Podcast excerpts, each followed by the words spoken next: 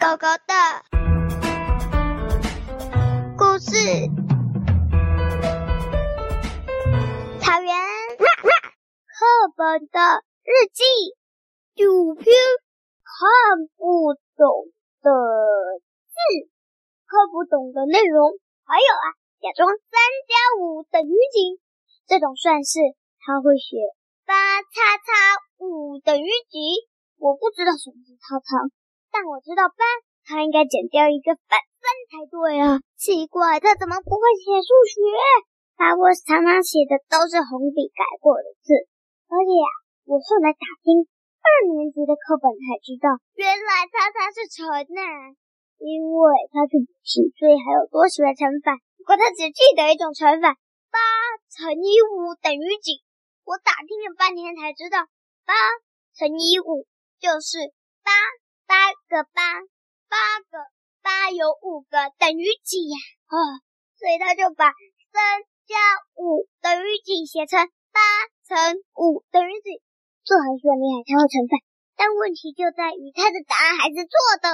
所以呀，我常常被写一堆乘法，结果乘法答案又错了。哎，国语课本也不成。我听他说，他甚至有更惨的呢。嗯，因为啊。国语课本还有作业本，他们马上就从注音换成国字了，我却没换。总之，唉，看不懂的错字真的是一堆啊！第六篇，忘了带我去上学。昨天的作业是写数学课本，就是我，哈哈哈！啊，又在失字了。我已经习惯他一直失字，一直失字了。反正呢、我超级开心的，因为他撕掉的字只有五十个。呵呵呵，老师叫我们写的字总共有一万个。呵呵呵，但是隔天他却没整理好书包，把我忘在了他那乱糟糟的书桌上了。哎呀呀呀！他不止忘了带我，他也忘了带。国语习作了哟，呃，我们两个就整天在那里聊天。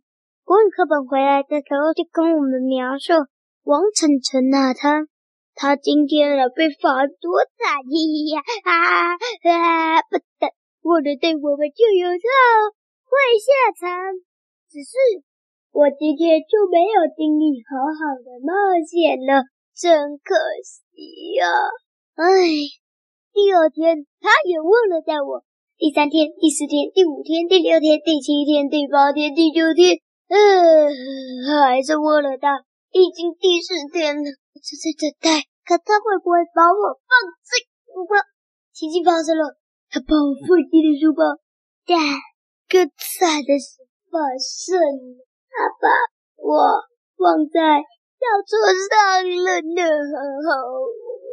我就被一个叔叔。捡起来，放进了食物招领箱里。他就在那里面待了一天、两天、三天、四天、五天、六天，终于打开，结果人不是我。又过了一天、两天，又有人来认领了，耶耶耶！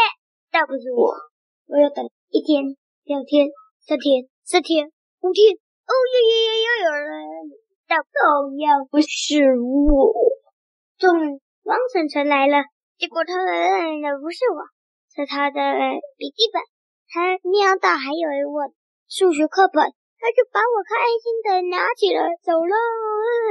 回到学校时，他没写数学课本，已经好几天了。而且他的手有把我捡回来，不然他可能会被骂死。